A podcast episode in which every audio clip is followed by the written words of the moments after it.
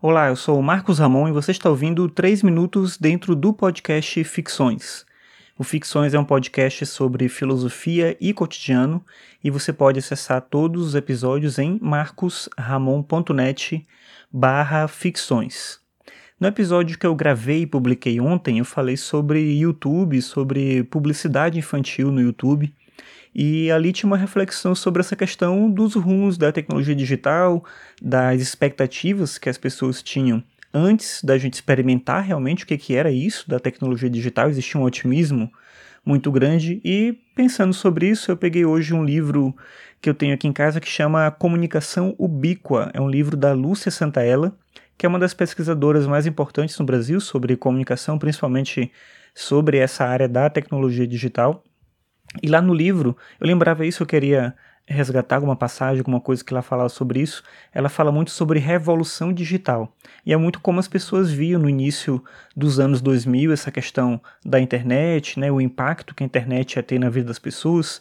Tinha esse debate ainda, que é um debate que existe ainda hoje, se isso é positivo ou não, se as consequências, na verdade, são apenas uma continuidade de um processo que a gente já vivia com a mídia, com o processo de comunicação que foi desenvolvido durante todo o século XX e tudo, mas enfim, tem esse termo revolução digital, que ele já não é um termo isento, porque ele propõe uma mudança muito dramática, né, muito drástica em relação à forma como a gente acessa e produz conteúdo, que não deixa de ser verdade.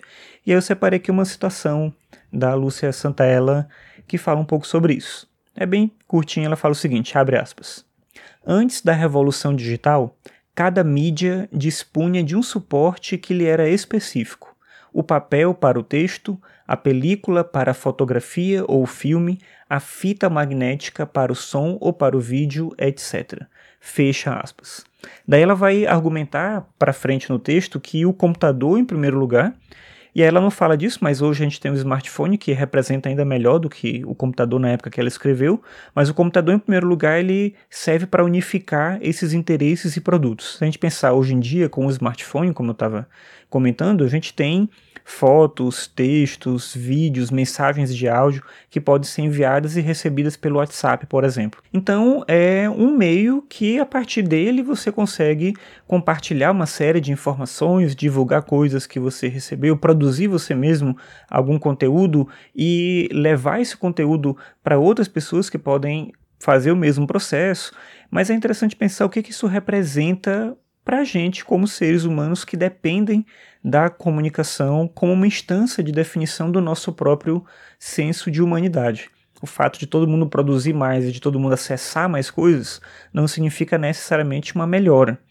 Quando a possibilidade de acessar um meio de difundir a comunicação, seja para um fim privado ou público, como no caso do podcast que eu estou gravando aqui falando e levando essa informação até você, quando isso se torna regra, quando a capacidade de produzir e difundir comunicação se torna regra, o próprio valor da comunicação é ressignificado, e aí eu acho que não como algo importante, mas até o contrário, como algo supérfluo e banal.